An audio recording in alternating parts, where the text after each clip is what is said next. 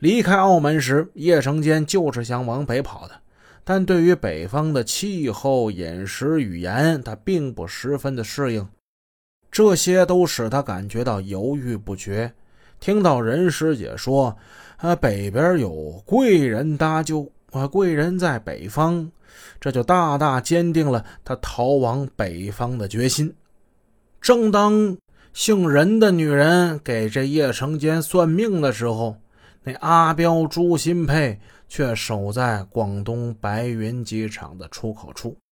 作为中国大陆最为繁忙的航空港之一，广州白云机场不仅过于靠近市区，而且显得太狭窄拥挤。熙熙攘攘、不断进进出出的人流，已经掩饰了它背靠白云山、极目越天阔的壮丽景致。哎，阿彪，你看，大嫂！朱新佩指着机场出口处，大声嚷道：“顺着朱新佩的手指方向，阿彪看到来了一个二十来岁、身材高挑、皮肤白皙的年轻少妇。